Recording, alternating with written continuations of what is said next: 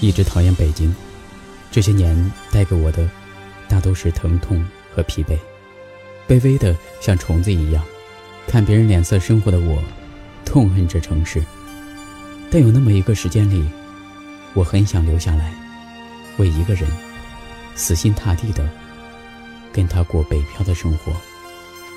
二零一二年十一月三日下午两点零七分，我爱过北京。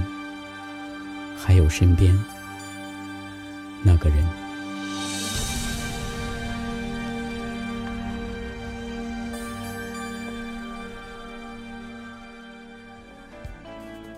欢迎收听今天的城市过客。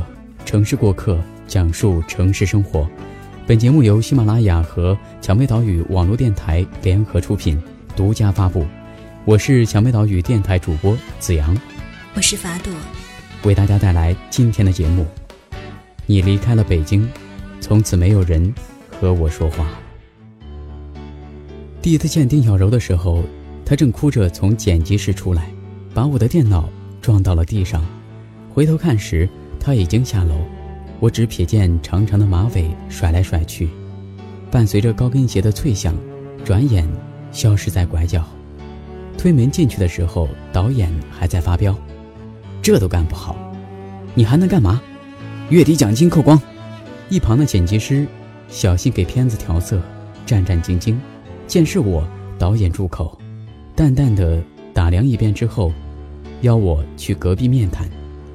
我是一个小编剧，北漂四年，没有拿得出手的作品，像其他年轻同行一样，两眼放光，死命抓住任何一个机会。办公室里。看着蓝屏的电脑，我只好现场把故事复述一遍。导演说：“等下。”对着门外大声喊：“丁小柔来录音。”丁小柔进来时，已经换了一副笑模样，打开录音笔架好，又反身出去，再回来时，手里端了两杯咖啡。我不经意看过去，一下子就卡壳了。完全忘记了故事如何继续。我看到他熟练地在导演咖啡里涮了涮手指，表情欠揍又得意。总之那天糟透了，导演对我的故事并不满意。临走时，丁小柔突然凑过来问我：“哎，能不能和你合作啊？刚才搜附近人的时候看到你微信签名了。”编剧跟导演助理住一起。开什么玩笑！我一口回绝。几天后的一个晚上，跟朋友小聚后，我冲去超市买醒酒饮料。将近九点半，超市就要关门，准备结账时，我看见不远处的丁小柔正在蔬菜区逛悠。一旁的超市小老板拿着喇叭吆喝：“荷兰土豆只要一块五。”丁小柔说：“老板，一块五包圆了。”小老板乐了。还真会过日子，然后又指着跟在他后面的我说：“你真是好福气。”丁小柔转身看到我，说：“你好啊，赤心。”我站在那里，走也不是，留也不是，只好说：“我帮你提土豆。”这个点儿啊，菜价特便宜。哎，有一回我五毛钱啊，就买了一把芹菜。刚才那个人呢，是我萧山老乡，格外照顾我。看着一脸满足的丁小柔，我问她：“房子找到了吗？”她摇头：“没呢。哎呀，周末房子又到期了。嗯，我跟我男朋友准备先去地下室住一段。”我听得心里感慨，想起几年前毕业时住在负二层地下室，唯一的希望就是赶紧赚钱搬到地面上，能够把泛潮的被褥晒出阳光的味道。我说。愿意的话，就跟我合租吧。丁小柔蛮漂亮，就是有些惹人烦。当她一身是汗，把大包小包扛进屋时，我总觉得她比我更胜任汉子这个属性。作为室友，我象征性的帮她搬搬东西，最后实在忍不住了，说：“你男朋友呢？”他呀，嗯，他忙。公司事情多，直到晚上，我才见到她男朋友许冠霖，一个够帅的男生，进门就玩游戏。经过卧室门口，我看见丁小柔正在擦地板，笑着跟男友说话，硬要对方学鸡叫。许冠林盯着电脑屏幕，对他带搭不理。回房后，我恶作剧地拔了网线。很快，丁小柔来敲门，我躲在屋里装模作样，假装给物业打电话，然后告诉丁小柔，小区正在网络维护，明天才能恢复。丁小柔把噩耗告诉了许冠林，我就听到许冠林天要亡我一般的哀嚎。隔天早上六点多，我就被厨房里咣当咣当的做饭声吵醒。干编剧这行，熬夜是常态。这个时间被吵醒，无异于蒙受酷刑。我挣扎着想要起床抗议，刚挪到门口，就听到许冠霖训斥丁小柔的声音：“这么大动静，还要不要我睡了？狐狸，你也太自私了吧！”我没有听到丁小柔的声音。她这样的女孩子，好像在谁面前都是没脾气的。一直等到外面没动静了，我决定。下楼吃早餐，丁小柔闻声从房间里出来，说：“刚才给他做早餐吵到你了吧？那给你留的。你叫狐狸？怎么样，名字好听吧？高中那会儿啊，传闻我有狐臭，搞半天原来是我同桌。我顿觉兴味索然，开门下楼，听到他在屋里碎碎念：坏蛋，偷听狂。”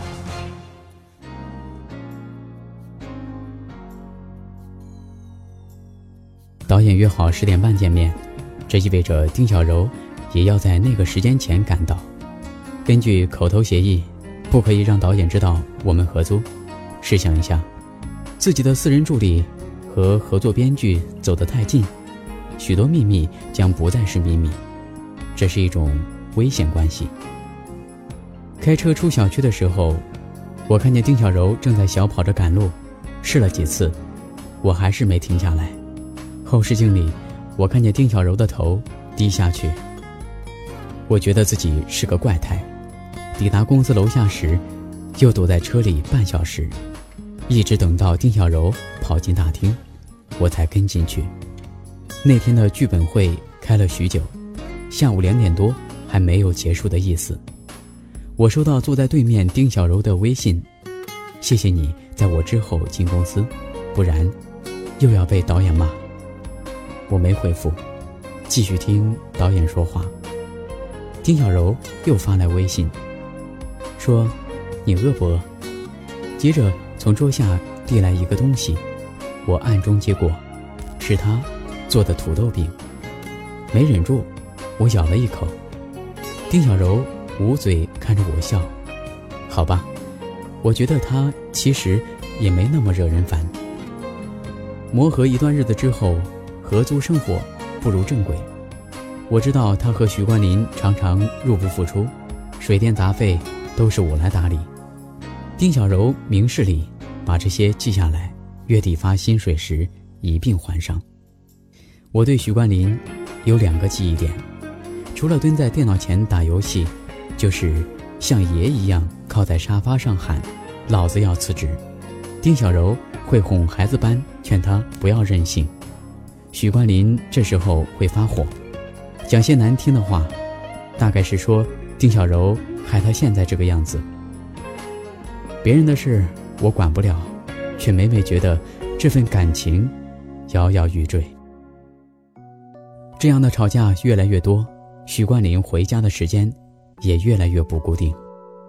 我能深深感受到丁小柔的惶恐，好几次都见他悄悄跟朋友打电话询问。许冠霖的去向。一天晚上，我正跟搭档和制片人在外面谈新电视剧，突然接到丁小柔的电话，让我去接喝醉的许冠霖。我不客气挂了电话，很快又心下不忍，拨回去。丁小柔说：“石信，拜托你了，帮帮忙。”我在晚高峰中堵了一个小时，终于赶到那家位于后海的酒吧。许冠林正趴在栏杆上往湖里狂吐，身边是个同样大醉的女生。两人一会儿哭一会儿笑，引来旁人围观。我上前拽着许冠林就走，却被他大叫着推开。我一拳过去，许冠林趴在地上，彻底老实了。我没跟丁小柔说起那个女人的事情，但我总觉得自己成了帮凶，帮着许冠林隐瞒了些什么，一起欺骗了丁小柔。许冠林还是走了，他带着丁小柔吃了大餐，还给她买了不便宜的礼物。丁小柔心平气和地赴约，还收了对方的东西。然后，老朋友一样，目送他离开。接下来的日子，我有观察丁小柔，她该干嘛干嘛，好像除了失恋，其他照旧。直到有一天晚上，他说发了工资请我吃饭，我俩在小区外的酒楼碰面。丁小柔喝了不少，盯着我说：“知心，我。”我是个小三，我这才知道，那天在后海跟许冠霖在一起的女生叫郑雅妮，丁小柔的大学同学。许冠林大一开始就追求郑雅妮，但是郑雅妮一直对许冠林时好时坏。作为郑雅妮的闺蜜，丁小柔只能默默的喜欢许冠林，一直到去年毕业前的一次聚会上。对郑雅妮开涮许冠林的行为实在无法忍受的丁小柔终于发声，希望郑雅妮不要再这样下去。而感觉受辱的许冠林也突然吻了丁小柔，就这样，两人顺水推舟走到了一起。我说：“你从一开始就是备胎。”我从一开始就知道，知道吗？我特喜欢的一个电视剧。男主角就在心爱的女人面前学鸡叫，我觉得那就是爱。可是许冠林从来不肯，他觉得傻，而且丢人。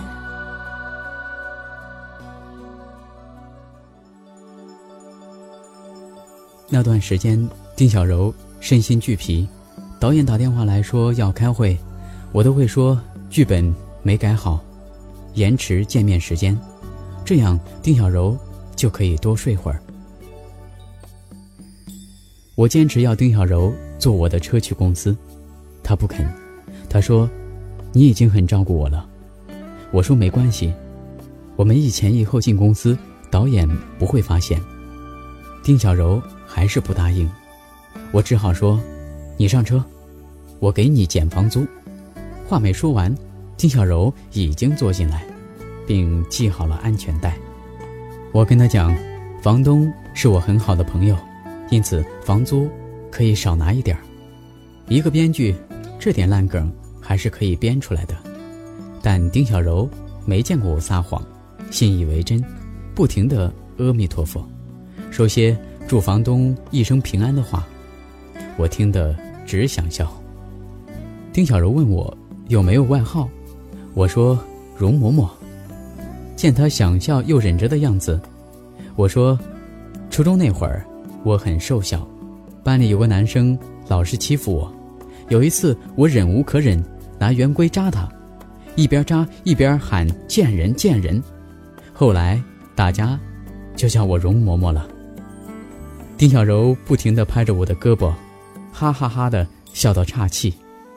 我突然有一种冲动，想在北京。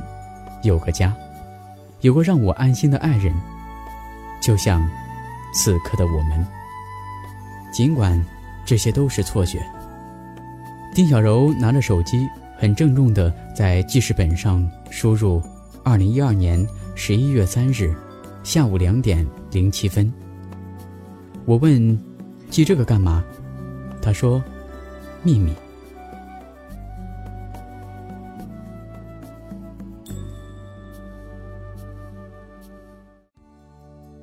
发现丁小柔的另一个秘密事出偶然，擦房间陶罐上的灰尘时，我看到了压在陶罐底下的卡片，是来自许冠林和郑雅妮的订婚仪式邀请函，还沾着蒜皮和废弃菜叶，想必是丁小柔扔进垃圾袋又捡了回来。订婚仪式就是当天晚上，还有不到六个小时。我把邀请函放回原处，像往常一样出门，跟制片人谈工作。制片人是一个美丽的女人，说我不在状态。我突然起身问她，能不能借我一套珠宝，你的手包，还有你的车。我把丁小柔从公司叫出来的时候。他看着那辆粉色路虎，吓了一跳，问我是不是发了财。我载着他去星光天地挑衣服。丁小柔确定我要给她买下那套衣服时，说：“你下个月不过了。”然后拽着我离开。我又发挥编剧能力，说衣服是买给制片人的。你俩体型一样。尽管如此，他还是很开心，悄悄地说。我其实很少来这种地方的，以前就算是吃回冷饮啊，都肉疼好久。回到车上，我才把事情告诉丁小柔，她第一反应就是下车。我吼她：“你这次不去，就等着憋着一辈子吧！他们凭什么欺负你？凭什么？”兴许是我嗓门太大，丁小柔待了好久，才缓缓说：“你开吧。”我去。那晚，丁小柔以她小半生以来最惊艳的形象出现在许冠霖和郑雅妮的订婚宴上。我四下煽风点火，哟，这不是许冠霖的前任吗？郑雅妮气得五官都歪掉了，用手使劲儿打许冠霖，因为许冠霖看丁小柔时两眼放光。我和丁小柔慢条斯理的吃完酒席，在众人瞩目中开车离开。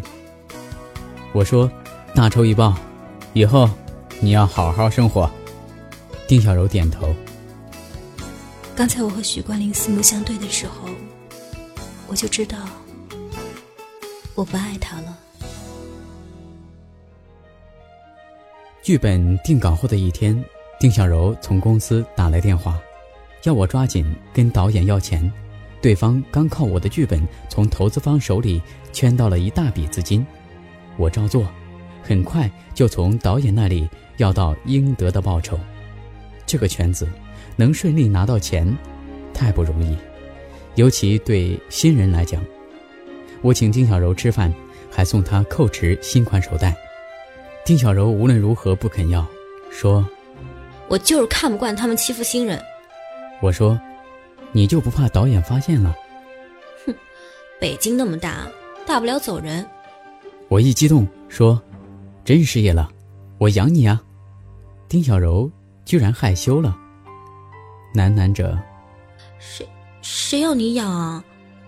临走时，我把手袋塞给他，丁小柔追过来大喊：“哎，前面那位容嬷嬷，请等一等！”我在满厅人的注视下。想死的心都有了。我的担心终于还是发生了。丁小柔躲进厕所给我打的那通电话，被另一个女同事听到，随即告诉了导演。导演找我们谈话那天，北京正在下雪。我和丁小柔开车前往，临下车时，丁小柔说：“我已经准备走人了。你有这个机会，不容易。”我抢先下车，整个人往雪堆里一躺，凹出人形，又用手在胸口的地方画了一颗心。丁小柔朝公司走去，显而易见的开心，还差点滑倒。导演并没有追问合租的事情，出乎意料的还请我们吃了饭。期间，导演有意无意与丁小柔亲近，用一种近乎挑衅的眼神看我。就在我快爆发的时候，导演把新项目的合作计划甩过来，事情急转直下，选择前途还是感情摆在前面，这也是导演对我的报复。够狠，够毒。丁小柔的肩膀仍被导演死抓着，他在等我带他走，可是我没有，手抖着拿起了计划书。我在北京所有不为人知的辛酸，不过是为了他。丁小柔的身体瞬间软了下去，陷在导演身上，没了丝毫的挣扎。我知他有多绝望。那天很快出了太阳，我印在雪地里的样子迅速消融，那颗心也早已模糊。北京的气候造就了这里特有的爱情，来去匆匆。丁小柔再也没有回来过，她所有的东西都留在了合租房里。两个月后，电影开机。我跟组到潭柘寺修改剧本，再见丁小柔时，他已经成了执行导演，在片场风风火火，不苟言笑。我坐在导演的监视器旁，看着他给导演们说戏。有一场感情戏，台湾来的演员无论如何达不到要求，丁小柔脾气上来，决定现场演示一遍。我环顾四下，鬼使神差地举了手。走到他跟前，丁小柔盯着我看了几秒，抬手一巴掌甩过来，说了剧中台词：“你混蛋！”干脆的响声在冷清的空气里炸开，所有人都被镇住。而后，丁小柔转身过去，我看不到她的表情。跟组期间，我和丁小柔绝少交流，有时从宾馆的房间能看到她和制片主任说话。与我眼神触及时，又转向别处。电影快杀青那一天，跟我同屋的巨物不小心点燃了一块烟饼，屋子里很快浓烟滚滚。不知道是谁大喊“三零二着火了”，我和巨物正在开窗通风，就看到丁小柔慌张进来，看到了我，愣了一下，转身就走。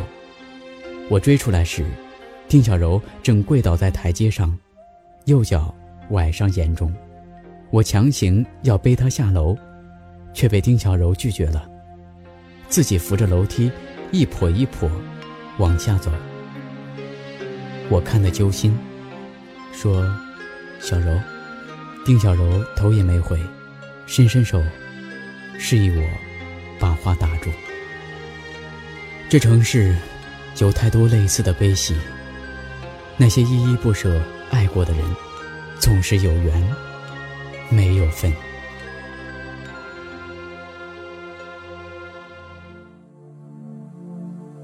再过了两个月，电影粗剪，我去公司的时候，只有剪辑师一个人在。我装着无心的问：“怎么不见丁小柔？”剪辑师说：“她呀，上个月就回杭州老家了。”我问：“那？”还回来吗？他笑，回来干嘛？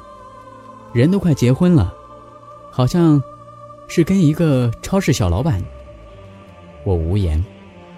这未尝不是好事。当两人没了在一起的意义，却至少还保留着再爱别人的勇气。临走时，剪辑师塞给我一张光盘，说：“里面是些剪掉的片场记录。”你可能想要。我开车往新剧组所在的宾馆赶，行至八王坟路段，遇到了大拥堵。等待中，我翻出那张碟，放进随身电脑里播放，里面居然都是关于丁小柔的影像。最后有个片段，是在杀青宴上，投影仪轮番播放工作人员最新更新的微博，而丁小柔的是，一直讨厌北京。这些年来给我带来的，大多是疼痛和疲惫。卑微的像虫子一样，看别人脸色生活的我，痛恨这个城市。但有那么一个时间里，我很想留下来，为一个人，死心塌地的跟他过北漂的生活。二零一二年十一月三日，下午两点零七分。我爱过北京，还有身边的那个人。我下车，拨电话过去。那边很快接通，传来嘈杂的声音，似乎人来人往。过了会儿，丁小柔才说话，听得出她在尽量让自己平静。你好啊，痴心。很想多回一句“你好吗”这样的话，喉咙却被卡住一般，不能发声。这时，电话远远传来一个男人兴奋的声音：“亲爱的，快来帮我清点一下。”丁小柔回复那边：“知道了。”又低声对我说：“还要干活，再聊吧。”我知，再没以后，迢迢人生，终将就此别过了。于是，深呼吸，声音颤抖着说。嗯，你等等。我突然将手机用脖子夹住，弯腰撅起屁股，两手朝后展开，围着车子转起圈来。那天，许多人在拥挤车流里看到一个年轻男人，一边模仿着鸡的动作，发出咯咯咯的叫声，一边泪流满面。虽然那个人再也看不到了。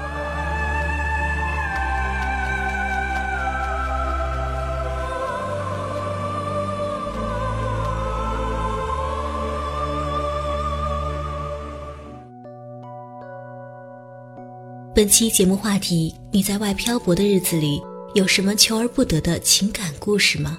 大家可以将那些未曾说过的话在评论里留言，我们会不定时的对其中一些留言进行回复哦。节目到这里，要和大家说再见了。想要收听更多精彩节目，可以下载喜马拉雅手机客户端。如果你想了解电台最新节目预告和电台近期活动，也可以在新浪微博搜索。蔷薇岛屿网络电台，或添加我们的微信 FM Rose。我是主播小楼，我是楚璇，我是华子，我是朵拉。蔷薇岛屿网络电台招聘优秀主播，如果你想提升自己，我们有完善的主播成长计划和系统的节目制作流程以及后期支持。加入 QQ 群幺四六幺七五九零七，了解详情吧。喜马拉雅，听我想听。